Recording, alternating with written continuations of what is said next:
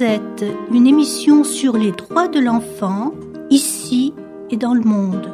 Diffusée tous les mardis à 9h et rediffusée le dimanche à 14h sur Radio Fuse 107.5 en FM.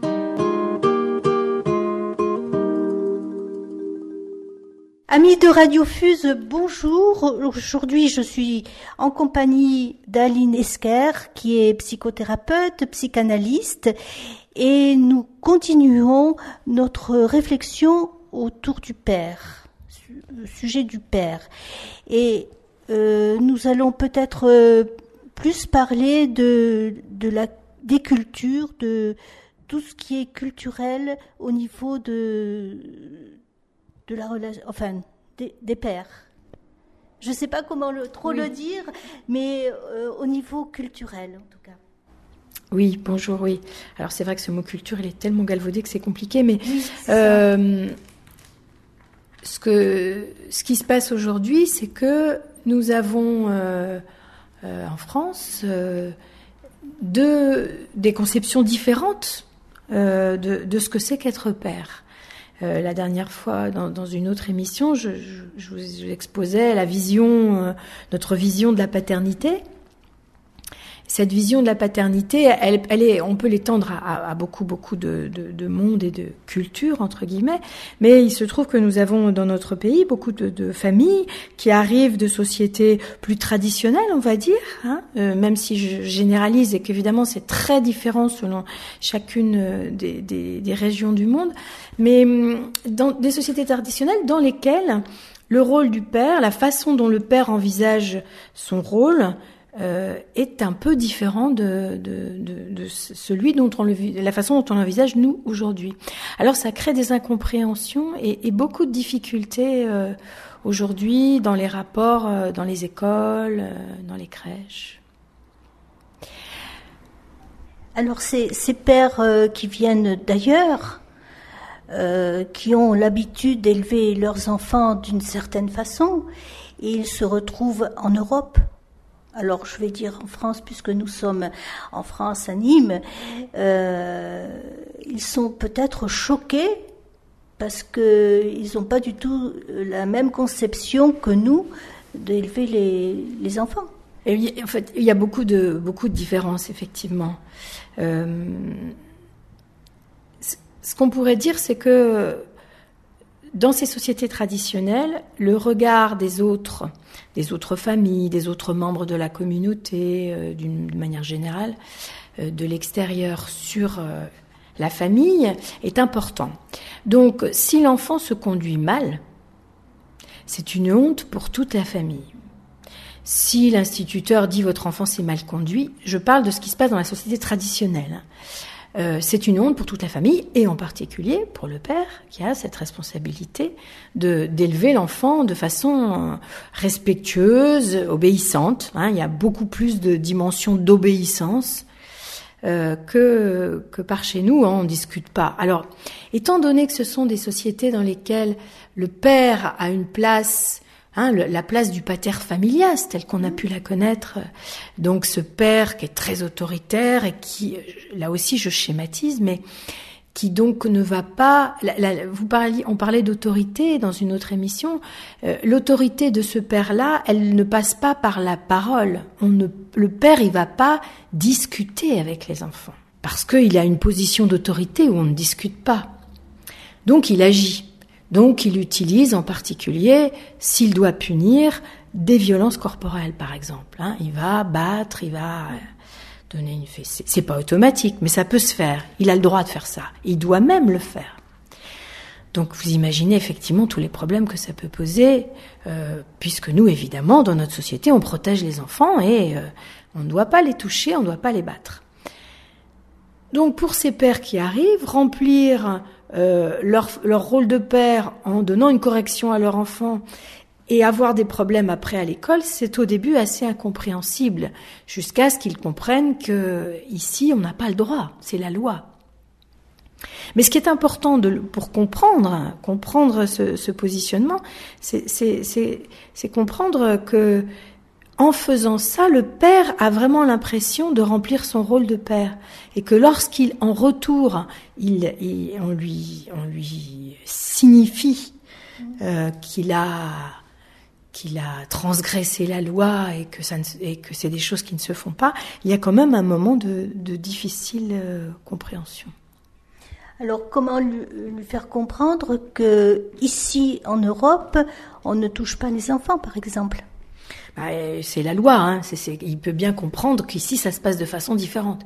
Mais entre comprendre et arriver à, à savoir ce qu'il va pouvoir mettre à la place, il a bien compris, donc il ne le fait plus. Mais qu'est-ce qu'on met à la place? Nous, à la place, on met des mots. La parole. La parole. Et lui, il n'est pas forcément habitué à ça, donc il ne sait pas le faire pour, dans un premier temps. Et, c'est vrai qu'il va y avoir des pères qui du coup vont un peu préférer carrément démissionner. Ça va être compliqué en tout cas. Hein. Alors il n'y a pas que cette dimension des violences éducatives, il y a aussi la dimension de dans, les sociétés traditionnelles, les rôles sont très le rôle de la mère et le rôle de la du père. Euh, les femmes et les hommes vivent dans des, des mondes des mondes. En tout cas, chacun a sa responsabilité c'est pas mélangé, hein, on fait pas les mêmes choses.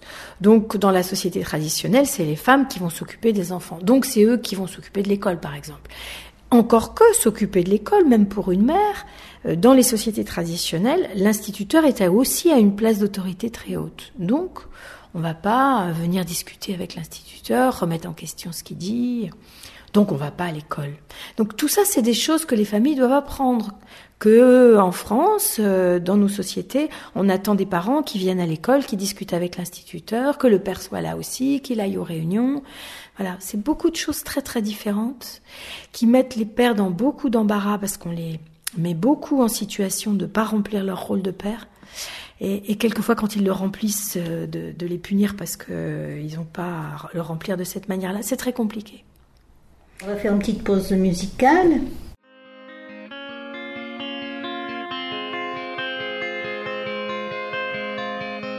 Quand il pense à lui, ce n'est que colère. Un enfant ne pardonne pas qu'on fasse pleurer sa mère. L'adulte qu'il est devenu n'est pas sorti d'affaire. Dans l'esprit porte encore les cicatrices d'hier. Un autre ailleurs souffrance. Quand chaque souvenir d'enfance est marqué par l'absence.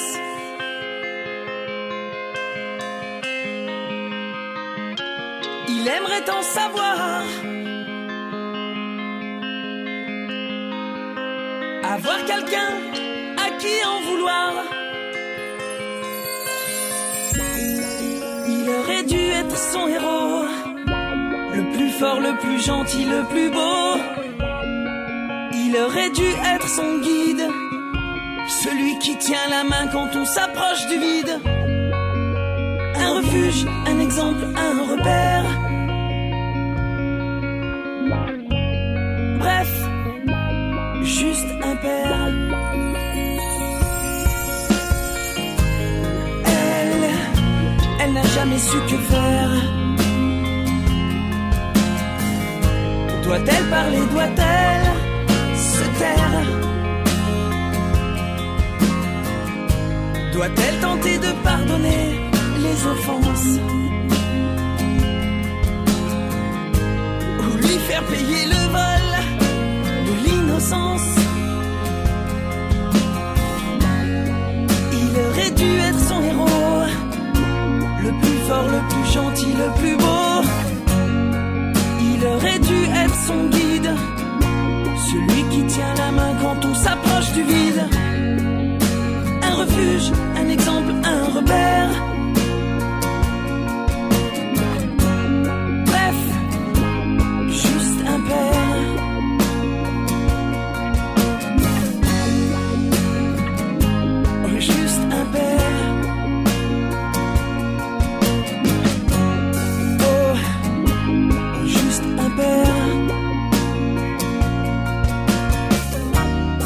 font des enfants, mais ne sont jamais pères. Donner la vie et prendre soin vont pas toujours de pair. Combien d'hommes font des enfants, mais ne sont jamais pères. Donner la vie et prendre soin vont pas toujours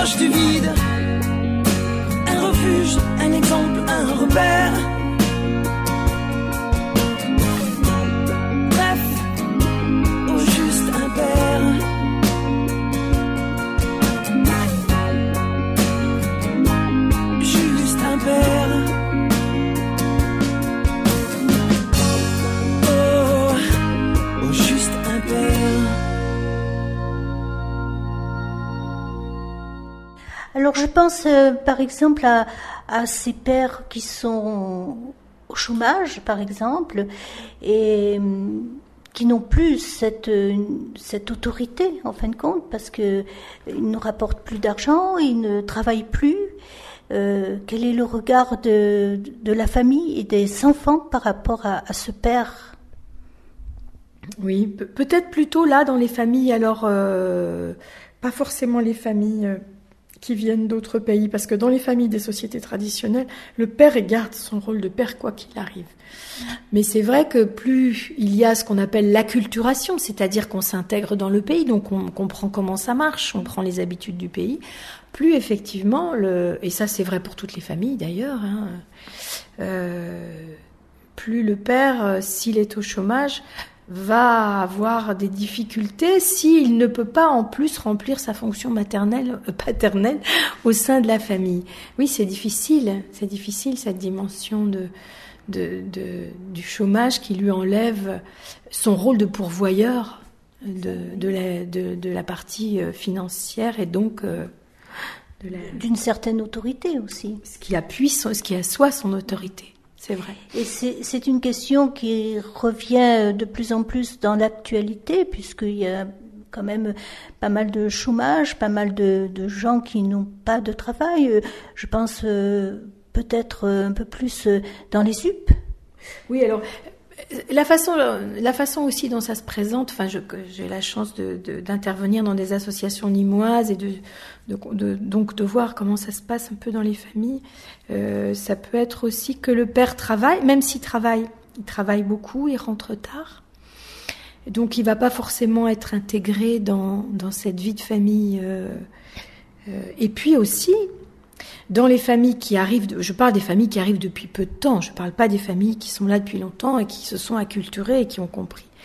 Euh, Mais pour les familles qui arrivent depuis peu de temps, le père souvent ne parle pas forcément bien la langue. Les enfants vont à l'école, donc ils vont très vite, eux, parler le français.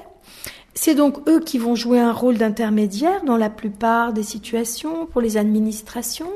Le père ne va donc ni pouvoir aider l'enfant euh, scolairement, puisqu'il ne va pas avoir la, maîtrise du français, ni lui transmettre quelque chose, parce que dans ces sociétés traditionnelles, le père, c'est celui qui transmet son métier, un métier dont on est fier. Et là, ça ne sera pas possible non plus. Donc ça va devenir très compliqué, effectivement, pour se positionner. Et c'est peut-être euh, là où il y a un manque dans ces, dans ces milieux en difficulté. Oui, euh, il y a ça, il y a, y a, y a beaucoup d'autres choses aussi parce que euh, ces sociétés traditionnelles, dans la société traditionnelle, c'est la famille élargie. Donc l'enfant, il est au sein d'une famille certes, mais une famille qui est en relation avec euh, euh, d'autres membres de la famille et la, la notion de famille est beaucoup plus élargie. Donc, euh, si le père est manquant euh, dans la société traditionnelle ou s'il est ailleurs, il y a les oncles, il y a les frères, il y a les autres membres de la famille qui, sont là aussi pour entourer l'enfant et pour faire fonction paternelle. Alors que là, euh, les familles vont se retrouver dans des tout petits appartements, dans une famille, euh, euh, toute petite famille, et, donc cette fonction paternelle ne va même pas pouvoir être remplie par d'autres.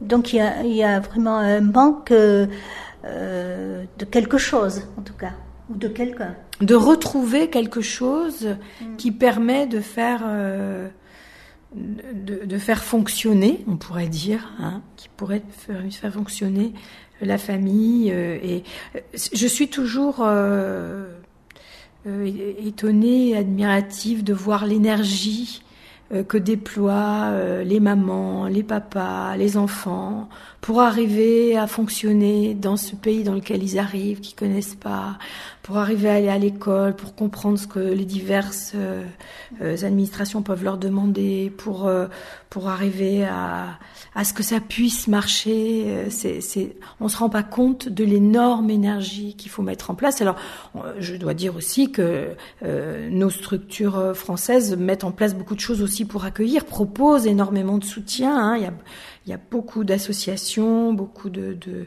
de, structures qui sont mises en place pour, pour aider, mais il y a de la part de toutes ces familles un énorme euh, investissement, beaucoup de courage. Oui. Et euh, peut-être qu'on n'a pas tout à fait, nous, conscience de toute ce, cette énergie qu'il faut déployer, qu'il déploie en tout cas. Ah oui, c'est souvent le cas. C'est souvent le cas. C'est souvent le cas, on s'en rend compte de, de oui, on ne peut pas, tant qu'on l'a pas vécu, imaginer ce que c'est que d'arriver dans un pays dont on ne parle pas la langue, dont on ne connaît pas les coutumes, connaît pas les us, et, essayer peu à peu de, s'implanter. Et, de, vous le faisiez remarquer très justement, Suzelle, et, que cette, ce traumatisme du, du déplacement, il touche au cœur de la famille, au cœur du couple, au cœur de la famille, au cœur des enfants en plus, il y a ce manque de, de la famille là-bas. C'est l'exil, c'est euh, voilà, il y a ce traumatisme-là, cette souffrance-là, qui s'ajoute à, tout le reste. Oui, et, quand vous dites ça, je, pense, vous me disiez tout à l'heure, ce père, il a du mal à, à asseoir son autorité, à être dans ce rôle de père. C'est vrai aussi parce qu'il a perdu ça, il a perdu un statut qu'il avait dans son pays peut-être par son métier, par la position qu'il avait dans la communauté, par la façon dont il était considéré. On venait chez lui pour le voir, pour discuter, il avait une place. Et cette place-là, il l'a plus du tout. Il est plus du tout, euh, il a pas de travail ou peu, ou pas un travail qui correspond à ce qu'il avait. Et en plus, dans son rôle de père, ben, on va lui dire que il y arrive plus non plus, il y arrive plus, il sait plus prendre, euh, sait plus comment faire ici. Donc ces pères en exil, c'est aussi alors il n'y a pas que pour eux que c'est difficile, c'est difficile pour tout le monde, mais leur place n'est pas simple. pas simple. Merci beaucoup Aline pour euh, ces, ces, quelques remarques. Euh, on pourrait en, parler euh, beaucoup plus et très longtemps, mais en tout cas merci beaucoup pour tout ce que vous nous avez appris et dit en parole. Nous sommes sur Radio Fuse 107.5 en FM. Merci.